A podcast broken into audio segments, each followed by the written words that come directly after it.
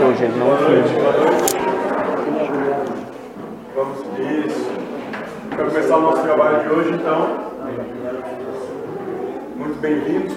Hoje, pessoal, hoje é feriado, hoje o pessoal não, não tem predisposição a isso, mas estamos aqui. Pessoal do fundo ali, nós vamos começar, tá? Isso, silêncio é legal, ajuda. Ou bem, isso. Ah, ótimo, então. Então tá. Vamos começar os trabalhos hoje. Palestra escolhida é Amor ao Próximo, Amor para o Espírito. Então, como a gente sempre fala, e recomenda e pede, a qualquer tempo, qualquer dúvida, qualquer questionamento, qualquer pergunta, podem me interromper e fazer essa questão. Ou digam qualquer coisa que passe pela cabeça de vocês, não tem problema nenhum. Isso não é um monólogo e não é algo imperativo daqui para lá apenas. A intenção é que seja um exercício dialético, onde se construa algo novo, seja lá o que for, ou algo só diferente, mas que seja melhor para cada um ou para todos, tanto faz. Então nós vamos começar hoje. Amor ao próximo, o amor para o Espírito. No Evangelho segundo o Espiritismo, capítulo 11, 4, vai dizer o seguinte que amar o próximo como a si mesmo, fazer aos outros o que gostaríamos que fizessem por nós, é a expressão mais completa da caridade, pois resume todos os deveres em relação ao próximo. Não há guia mais seguro sobre isso do que ter como regra fazer aos outros o que desejamos para nós. Com que direito exigiremos de nossos semelhantes bom procedimento, indulgência, benevolência, dedicação, se não lhes damos isso? A prática desses ensinamentos morais orienta e conduz à destruição do, do egoísmo quando os homens os tomarem como regra de conduta e como base de suas instituições, entenderão a verdadeira fraternidade e farão reinar entre eles a paz e a justiça. Não haverá mais ódios, nem desavenças, e sim união, concórdia e benevolência mútua.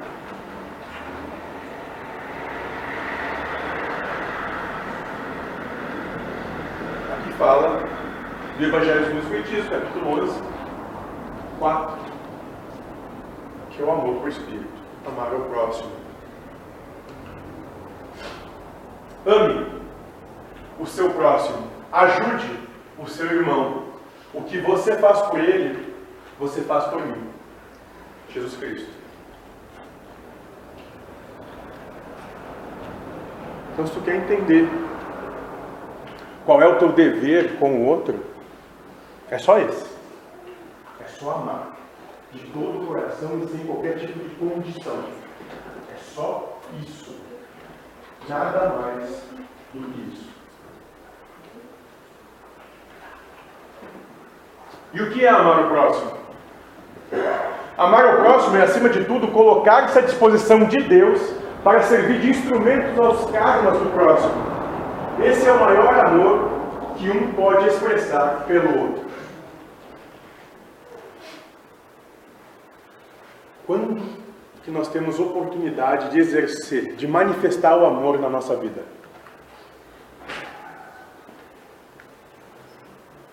Quando? Quando está tudo bem? Quando se ganha na Mega Quando a gente é promovido no trabalho? quando tudo dá certo? É esse o momento de se manifestar o amor? Essa é a hora da manifestação do amor? Ou é quando tudo dá errado?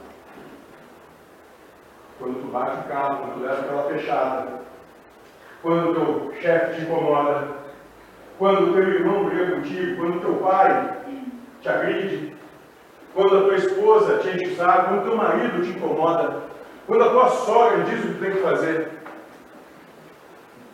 não é esse o momento de amar o próximo?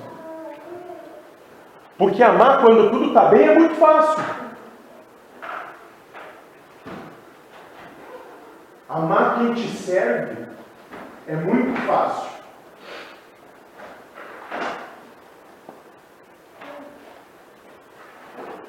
E amar? Quando te contraria, quando te gera oposição, quando te enfrenta. Esse é o momento de amar. Então, amar o próximo é, acima de tudo, colocar-se à disposição de Deus para servir de instrumentos aos karmas do próximo. Esse é o, é o maior amor que um pode expressar pelo outro. Um exemplo disso, casamento, né?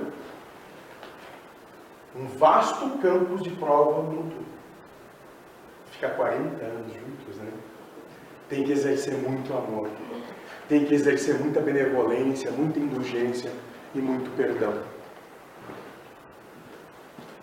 Ser filho, ser pai, ser mãe. Vasto campo de amor. Por que isso? Pois existe apenas uma realidade, a realidade espiritual. E a realidade espiritual, a vida carnal, nada mais é que uma sucessão de karmas onde existem provas que têm que ser vivenciadas. Nós não viemos aqui a passeio. Nós não estamos aqui a esmo ou por coincidência, porque a gente não tinha mais nada o que fazer. A gente veio aqui para experienciar provas.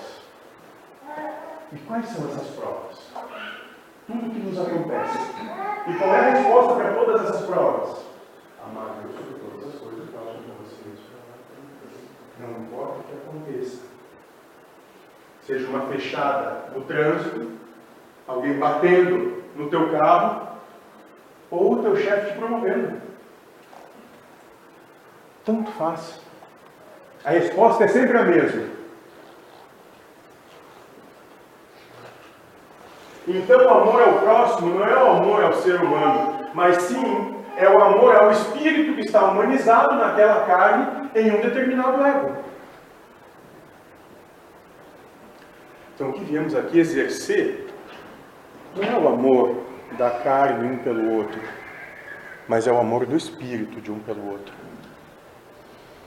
Uma compreensão maior, que ninguém existe sozinho, existe uma coisa chamada interdependência, que um depende do outro o tempo todo, e que absolutamente ninguém tem capacidade de viver ou existir sozinho.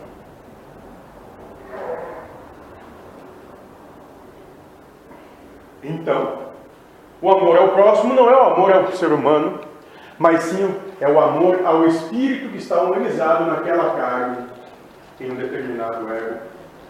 Então, como eu posso amar ao próximo? Essa é a questão. Como? Como eu posso amar ao próximo? Auxiliando o espírito a ter seus karmas e sendo instrumento de suas provas, dando uma oportunidade de exercer o amor incondicional e com isso chegar a sua elevação espiritual. E é isso que nós fazemos pela interdependência uns com os outros. Nos colocamos à disposição uns dos outros para vivenciar seus karmas, ou seja, as sucessões de acontecimentos das suas vidas. E para isso nos dá a oportunidade de amar. É só isso. Nada mais do que isso. Talvez seja o que há de mais simples e que nós tendenciamos a transformar em algo muito complexo.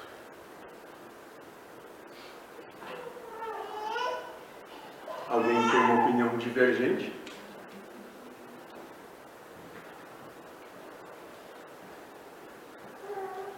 O que tu acha, mamãe?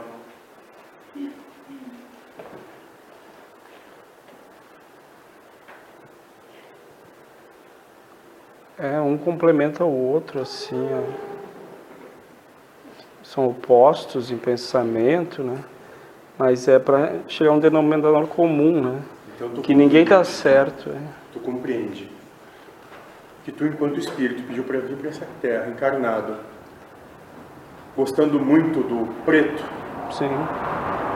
Aí daqui a pouco, tu casa com alguém que gosta muito do verde e não gosta do preto, e tu também não gosta do verde. E aí vocês não conseguem ficar longe um do outro, tem que ficar juntos, se casam. E vivem uma vida toda juntos. Um gostando do preto e o outro do verde. para ver se vão compreender que por amor podem amar o verde e por amor pode amar o preto para estarem juntos. Isso. Do outro.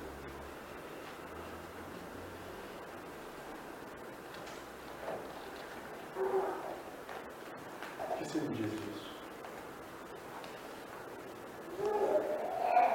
A caminhada anterior a isso era sem compreensão disso. Embora eu acho que todas as coisas que aconteceram, que eu achei que eram negativas, vieram só, as provas, vieram só para trazer o crescimento. Um passo de cada vez. Mas dá para amar. O que a senhora acha? A senhora acha que um câncer pode ser bom?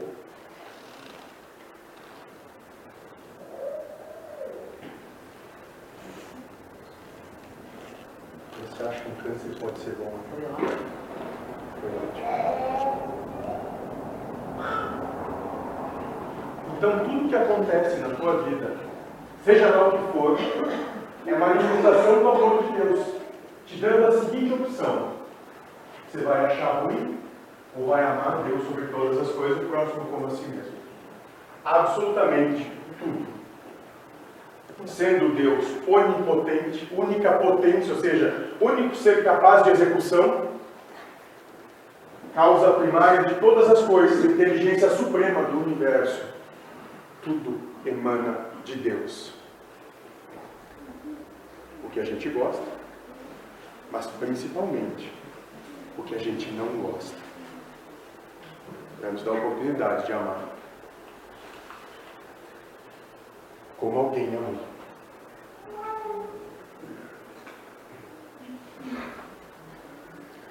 Quantas vezes, por topar o pé no móvel da sala, você reclamou da vida?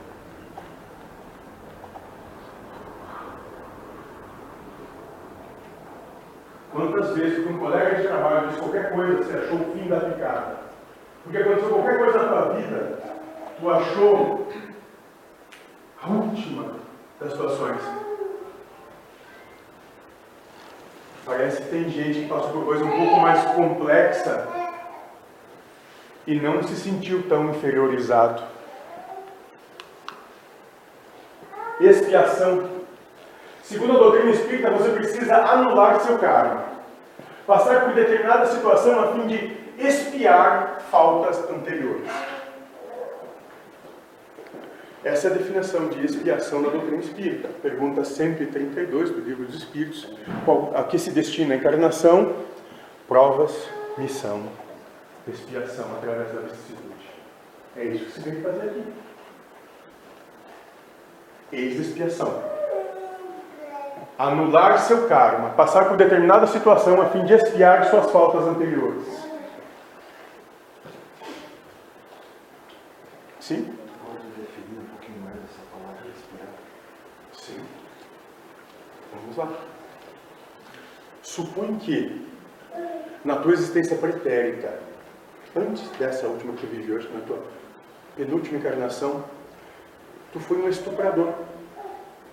E tu teve muito prazer estu- estuprando aqueles que estavam à tua mercê. Quando tu desencarna, tu compreende que aquele prazer que tu sentiu é nefasto e tu pede para Deus a seguinte prova: Deus, eu vou encarnar de novo. E eu não me sinto bem com essa situação que eu passei, com todo esse mal que eu causei ao outro.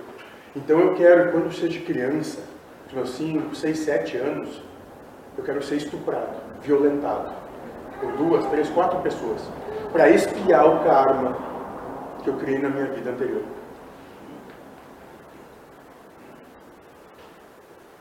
Compreende que a expiação é trazer a balança para o seu centro?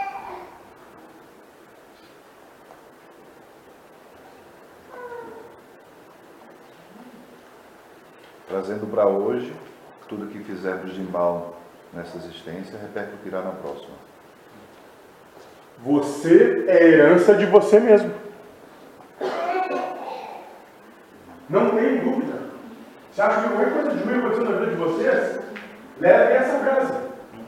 Você é herança de você mesmo.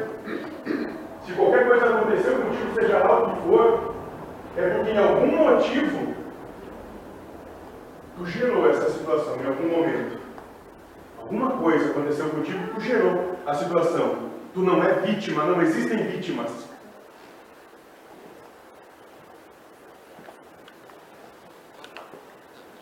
Atos da vida. Uma situação. Eu, em outra encarnação, estuprei, estuprei outros seres. E pelo meu gênero de prova escolhido, a fim de espiar esse acontecimento, eu, conscientemente, escolho passar por uma situação de estupro. E para que isso aconteça, é necessário que alguém execute esse ato. E esse outro tem de ter um amor profundo para encarnar, talvez nunca ter me visto antes, e se colocar na situação de executor do estupro. Alguém tem que fazer. Se eu preciso passar por aquela situação, para mim espiar aquele karma, alguém tem que fazer aquilo. Ou vai acontecer do nada. E para alguém se colocar naquela situação e não adentrar naquela possibilidade de exercer força e poder sobre o outro, e assim mesmo amar, tem que vir com um amor profundo por esse outro espírito. Amor de espírito, não de ser humano. Para ser instrumento desse ato de vida.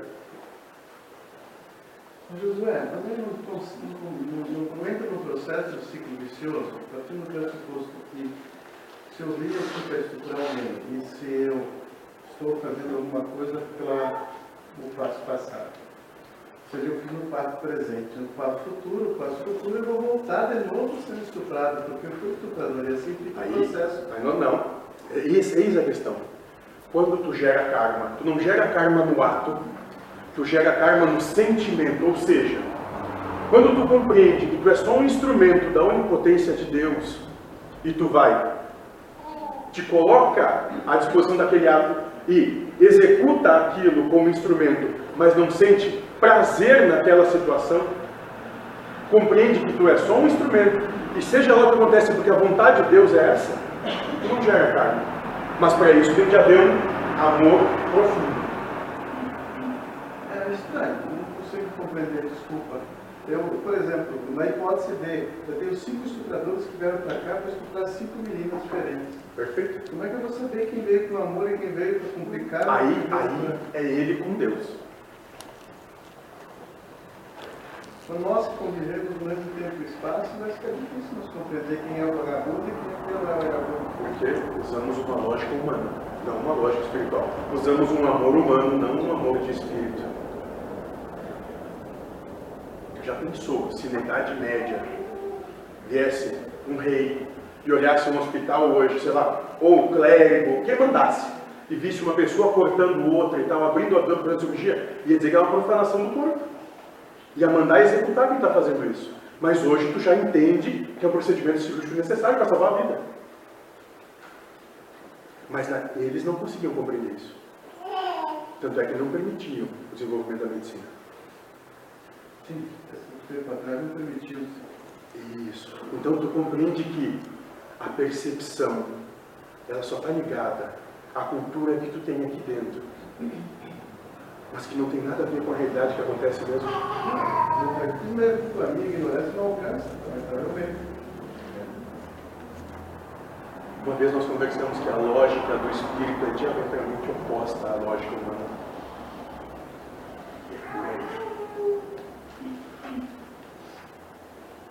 Mas por que do, de um exemplo desse? Porque é um exemplo meio pesado, né? Mas nós gostamos de exemplos pesados, porque só assim se consegue construir discernimento. Porque se disser que é só a pessoa que pisa no teu pé, é fácil. Mas amar a Deus sobre todas as coisas, o próximo como a si mesmo, é mais do que isso. É renegar a si mesmo em prol do amor. Seja lá o outro quem for. Estuprador, ladrão, político.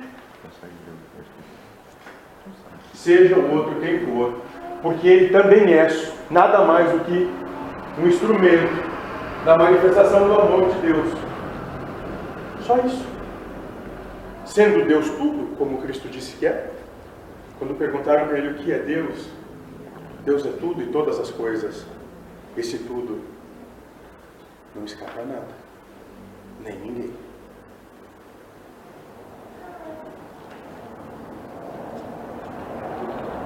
Esse é o amor ao próximo. Amor que transcende os conceitos humanos, mas que entre, entra e realiza no mundo e na plenitude espiritual. O amor ao próximo transcende os objetivos materiais. O amor ao próximo não pode se apegar e fazer o bem, pois quando estamos fazendo o bem ao encarnado, poderemos estar tirando uma oportunidade de demonstrar o amor do Espírito. Por isso que o Cristo disse antes de colocar tuas oferendas no altar, sai daqui correndo e te reconcilia com teu inimigo, pois que teu inimigo é quem te, quem te dá a oportunidade de amar. Não é quem te vai ajudar. Então o amor ao próximo não pode se apegar em fazer o bem, pois quando estamos fazendo o bem ao encarnado, poderíamos estar tirando uma oportunidade de denunciar o amor do Espírito. Ou seja, o amor ao próximo vai além dos padrões, leis e normas do amor humano. Certa vez, assistindo um filme de, de Gandhi, o repórter que caminhava ao lado dele, ao ver ele passar pelo mendigo e não ter dado esmola, ele questionou porque não tinha feito isso, dado esmola, para dar o exemplo. Ele, e Gandhi respondeu para ele que não poderia fazer isso, senão estaria minimizando o karma. Perfeito. No entendimento de Gandhi, aquele espírito veio com aquele karma, com aquele gênero de prova escolhido. E se tu tira ele dessa situação, que merecimento ele vai ter? É capaz de tu ter que tu provocar ainda a necessidade dele vir novamente naquela situação. Porque tu quer ser bonzinho.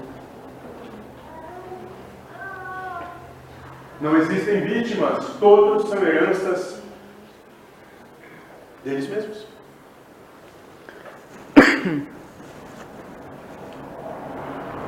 Isso ainda deve ser enfatizado a questão de a família ser o próximo mais próximo. Né? O maior campo de provas é a família. Seja com um irmão, com pai, com mãe, com esposa, com filho, com sogra, seja com quem for, não existe campo maior de provas que a família. Seja por afinidade ou por oposição. Alguém pode levantar o braço aqui quem não tem qualquer tipo de, de problema com um familiar? Quem não tem? Quem não tem problema nenhum. Diz assim, nossa, minha família é perfeita, a sogra é maravilhosa, a esposa não faz nada, o marido espetacular, o irmão, a mãe, o pai. Alguém não tem problema nenhum com o familiar. Levanta, levanta, levanta, levanta. É, levanta. Vê quantos não ah, então parece tão belo o campo de provas. Campo de provas para quê? Para amar. O próximo como a si mesmo. Sem condição. Seja lá o que. Ops. E a gente reclama porque não botou a toalha na máquina, né? Depois tomou banho.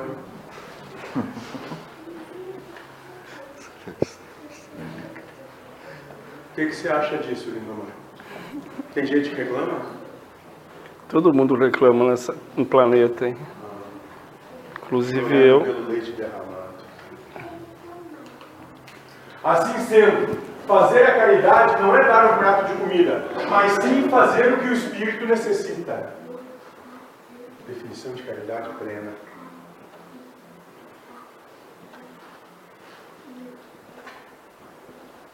Mar calmo não faz bons marinheiros. O que um marinheiro precisa para ser bom é um mar revolto e tempestade.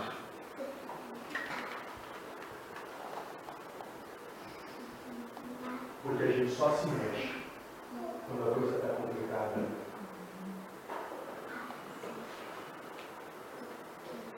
Ou não? É ou não é? Quando que a gente se mexe? Quando está tudo certo? Quando que a gente lembra de Deus? Quando está tudo bem? Não, né? Parece que não.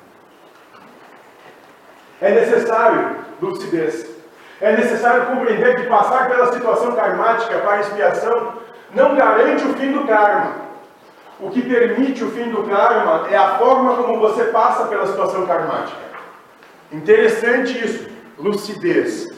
É necessário compreender que passar pela situação karmática para expiação não garante o fim do karma, ou seja, quantas coisas nas nossas vidas se repetem. Quando elas se repetem, é porque a gente não aprendeu como lidar ainda. A prova não cessou, porque a gente não passou. O que permite o fim do karma é a forma como você passa pela situação karmática. Apenas quando você ama, o espírito se habilita a dar um fim na situação karmática.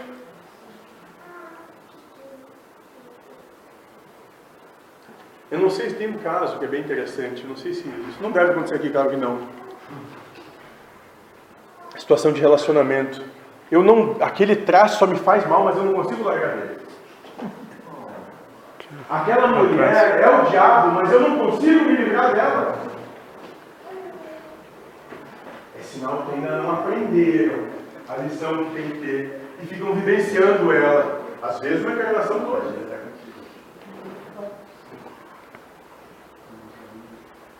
Apenas quando você ama, o Espírito se habilita a dar um fim na situação karmática. Meu Pai, perdoai-os, eles não sabem o que fazem. Lucas 23, 34. Pronto. Eis o cessar do karma, o verdadeiro perdão, quando tu não vê erro no que acontece. Quando alguém te agride, tu compreende que tu precisava daquele tapa aprendeu alguma coisa, seja lá o que for.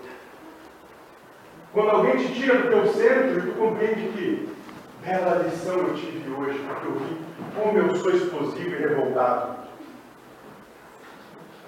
Meu Pai, perdoai-os, eles não sabem o que fazem. Isso o cara está preso numa cruz a 3 metros de altura por pregos. Lucidez, percepção. Quando você alcançar a elevação espiritual, você se habilita a ser instrumento de karma do outro. Alcançando a elevação, você passa a ser colocado em uma posição de instrumento de karma do outro. Pois o que acontece não mais te gera qualquer sentimento que não seja amor. E eu vou repetir. Pois o que acontece não mais te gera qualquer sentimento que não seja amor. Aí acaba a aflição, o sofrimento, a angústia, a raiva, a inveja, o ódio, a maledicência, a destemperança. E quem ama não consegue fazer mais nada, então. Só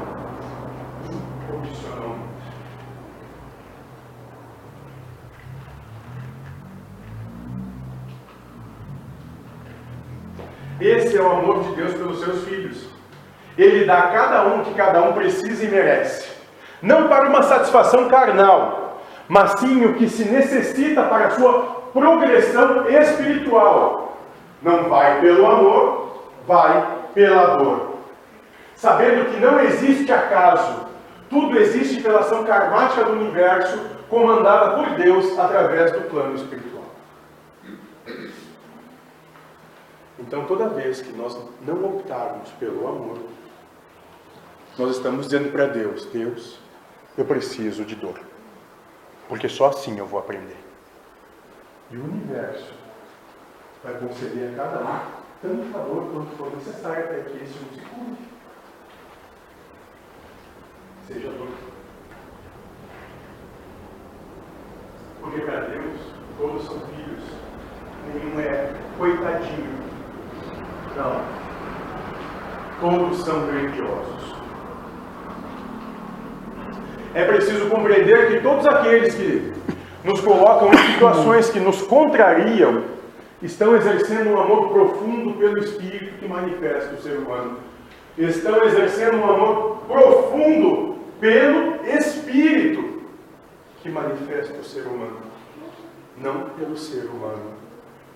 Porque, pasmem, qual o teu nome? Dilson. Dilson. Tu não é Dilson. Tu é um espírito que está manifestando Dilson nessa encarnação.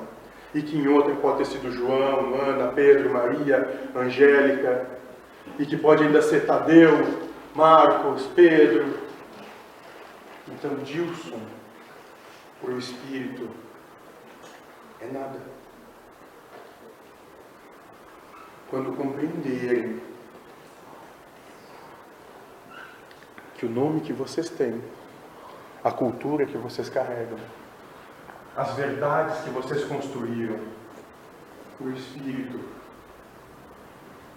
não tem relevância, apenas é uma coisa chamada prova, instrumento karmático, gênero de prova escolhido. Vocês vão compreender que são muito mais do que o nome que vocês carregam, do que essa vida que se pensa ter. Porque já tiveram, pela doutrina espírita, ou pelo hinduísmo, ou por, pela grande maioria de todos os ensinamentos dos mestres, já tiveram centenas ou milhares de encarnações e, quiçá, poderiam ter ainda algumas centenas ou milhares de encarnações pela frente. Então, o que se é hoje é só uma oportunidade de exercer o amor. Nada além disso. Porque Vou lhes dizer uma coisa que talvez ainda não, não saibam, eu aprendi há pouco tempo também. Todos nós vamos morrer. E sabe o que a gente vai levar? São os sorrisos que colocou. Somente. Mais nada. Talvez seja por isso que um dia o tal de Cristo disse: Eis em mim onde colocam os seus tesouros, se onde o ladrão mina e traça come ou no céu, onde nem o ladrão mina e nem a traça corrói.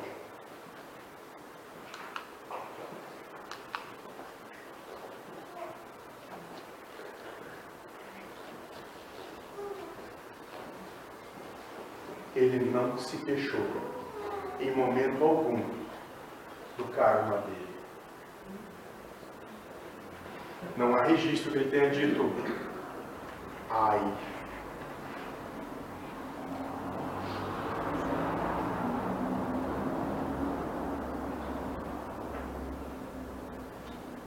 Quantas vezes a gente reclama por nada?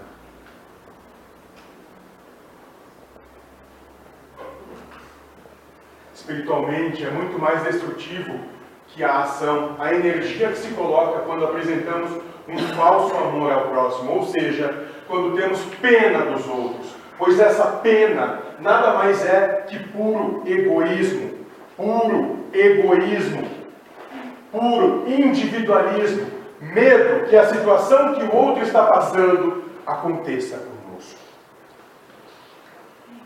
Cuidado com o falso amor. Cuidado o coitadinho. Ou ainda está buscando o reconhecimento dos outros para que digam que se está certo, buscando fama, buscando ter razão. Cuidado com o sofrimento do outro. Porque ele não te diz respeito, é do outro. Desta maneira, temos de alterar nossas verdades, desconstruir o que foi estabelecido como certo, quando acontecer algo que gere uma situação difícil ao outro. Devemos louvar a Deus pela oportunidade de amar que o outro tem. Louvado seja Deus pelo câncer. Sim. Bem, a, a, minha dúvida, então, é, é, a seguinte: se o outro está sofrendo, não, não é para mim que vai ajudar ele.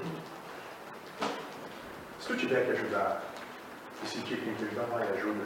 Mas não diz, ou não pensa, coitado dele, eu tenho que ajudar ele. Não sente isso. Compreende, é o que ele passa, e é isso que ele precisa hoje. E se eu puder ajudar, sentir que devo ajudar, eu ajudo. Agora, que tu não ajude por pena. Ajuda por empatia.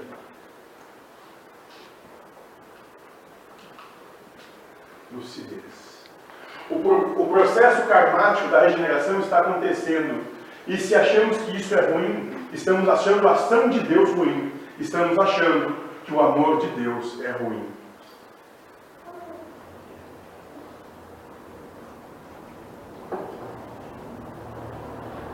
Prestem atenção nisso. O processo karmático da regeneração está acontecendo hoje. Hoje nós passamos por isso, todos os dias. E se achamos que isso é ruim, estamos achando a ação de Deus ruim. Estamos achando que o amor de Deus é ruim. Então, se tu tem problema com a tua família, louvado seja Deus por isso. Se tu tem um câncer, louvado seja Deus por isso. Se alguém te fechou no carro, louvado seja Deus por isso. Seja lá o que acontecer, louvado seja Deus por isso. Porque está me dando a oportunidade de amar. Porque é o que eu preciso e mereço agora. Oportunidade de exercer um amor. Transcende a minha, o meu egoísmo, o meu individualismo, as minhas verdades, por algo que é maior que eu mesmo. Quando você sente pena, você está dando as costas a Deus. Está perdendo a oportunidade de exercer o amor ao próximo no seu sentido espiritual. Louvado seja aquele que serve como instrumento da ação do amor de Deus. Louvado seja aquele que serve como instrumento da ação do amor de Deus. É só isso. É só isso. Alguma questão, alguma pergunta? Alguma colocação? Alguma dúvida?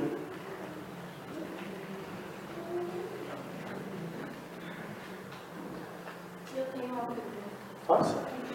Se eu tenho um karma, eu, obrigatoriamente eu tenho que passar por ele, tem que se meter nele, tá dando as costas a Deus, porque tem que me deixar passar por todas as situações que vierem para mim e eu preciso aprender com isso. Qual é o meu papel nisso? O, que, que as minhas escolhas podem interferir ou não podem interferir?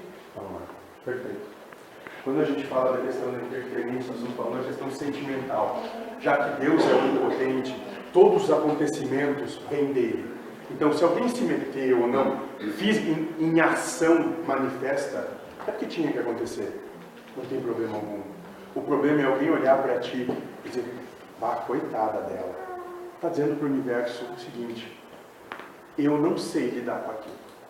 E o universo, olhando isso, vai dizer o seguinte, para quem está tendo esse sentimento em relação à ação karmática que tu sofre, tu precisa passar pela mesma coisa. Já, para ti mesma, seja lá o que te acontece, compreende o aspecto espiritual que tem por trás da ação física, que é sempre um aspecto envolto de amor. Te dando a oportunidade de amar Deus sobre todas as coisas, o próximo como a si mesmo. Ou seja, o que, que eu tenho que aprender com o que me sucede hoje?